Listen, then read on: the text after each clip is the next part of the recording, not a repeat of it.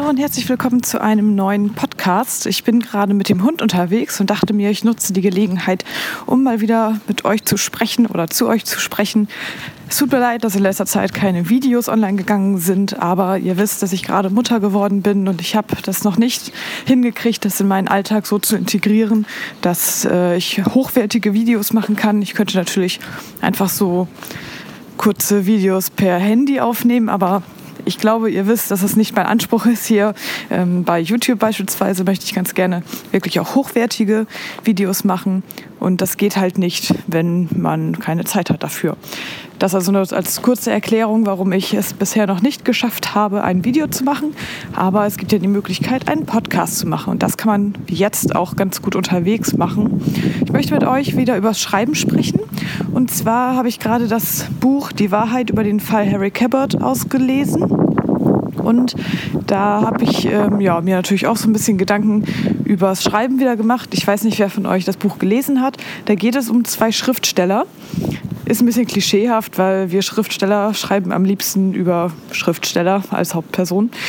Deshalb ja, habe ich erst gedacht, na toll, schon wieder so ein Buch über Schriftsteller. Aber es sind sehr viele Schreibtipps in diesem Roman untergebracht, die eigentlich ja nur für uns wirklich interessant sind. Und äh, bei dem Aufbau des Buches habe ich halt gedacht, als ich angefangen habe zu schreiben, habe ich mich gefragt, wie kann ich es hinkriegen, dass ein Buch so aufgebaut ist, dass es immer wieder überraschende Wendungen gibt.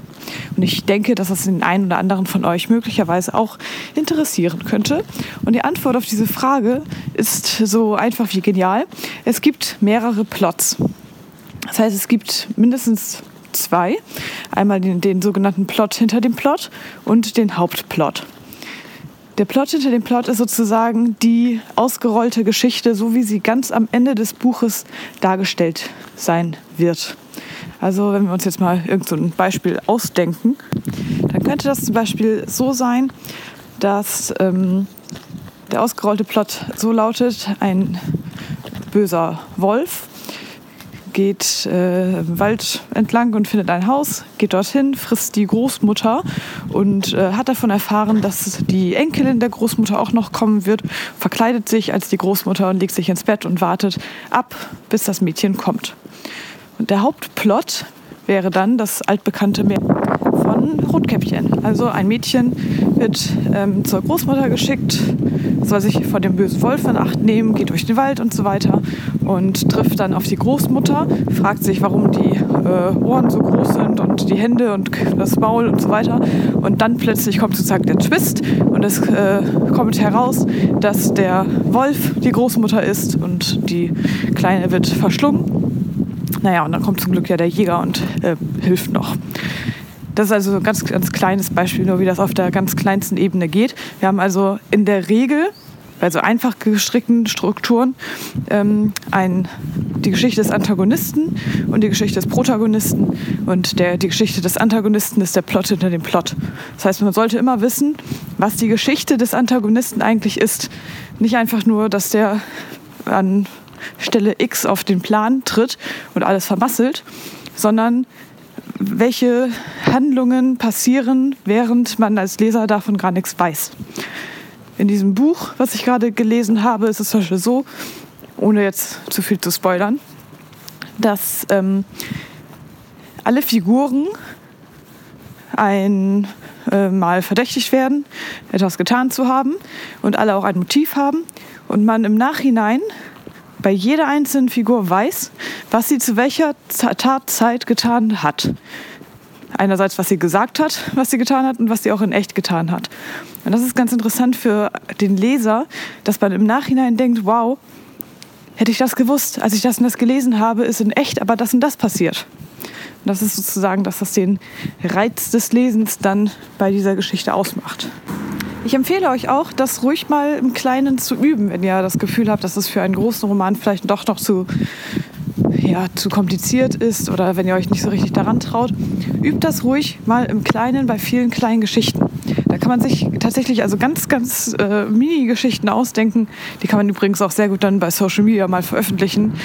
Ist für die Follower ganz interessant, ab und zu mal eine Geschichte zu lesen.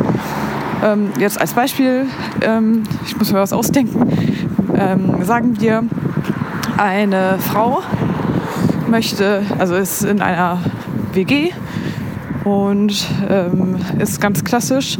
Entweder nicht im Internetzeitalter oder man muss es irgendwie anpassen. Er sieht auf jeden Fall eine Kontaktanzeige, zum Beispiel sagen wir ruhig beim Online-Daten. Sie ist eine Kontaktanzeige ohne Foto und ist total hin und weg von dem Profil. Aber ihr Mitbewohner will ihr das ausreden und äh, ja, ist da total anti und findet das äh, findet irgendwie nur negative Aspekte an dem Profil. Sie kontaktiert ihn aber dann trotzdem und es äh, kommt am Ende dabei raus, dass natürlich der WG-Mitbewohner dieses Profil reingestellt hat. Also dass sie zum Beispiel auf ihren Mitbewohner steht. So, das ist nur so ein ganz kleines Beispiel. Da hat man einfach den Hauptplot, wo man die Protagonistin dabei begleitet, wie sie diese Kontaktanzeige ähm, kontaktiert oder wie sie den Menschen dahinter kontaktiert. Und im Nachhinein kommt aber der Plot hinter dem Plot raus, nämlich, dass der WG-Mitbewohner eigentlich seine Anzeige reingestellt hat und nach einem Date gesucht hat. Und dann haben die beiden vielleicht eine Chance. Das ist eine Geschichte von vielleicht zwei Seiten, aber es hilft, um dieses mehr, mehrschichtige Plotten mal zu üben. Also, wenn ihr Lust habt, macht das gerne mal. Ich werde jetzt den Podcast an dieser Stelle beenden, denn auch hier an der Nordsee sind es gerade Minusgrade, auch wenn wir das nicht so oft haben.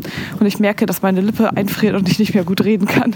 Deshalb hoffe ich, dass der Tipp euch ein bisschen helfen konnte und ähm, freue mich, wenn wir uns an anderer Stelle wieder hören. Lasst mir doch bitte gerne mal als Kommentar da, ob ihr lieber ab und zu mal so einen Podcast to go haben wollt, so wie jetzt gerade, dass ich spontan mir ähm, ja, diesen Podcast überlege, oder ob ihr lieber auf ordentliche Videos warten wollt. Das würde mich mal sehr interessieren. Also bitte mal eure Meinung in die Kommentare und ich hoffe, dass wir uns bald wiedersehen. Macht es gut, bis dann. Tschüss.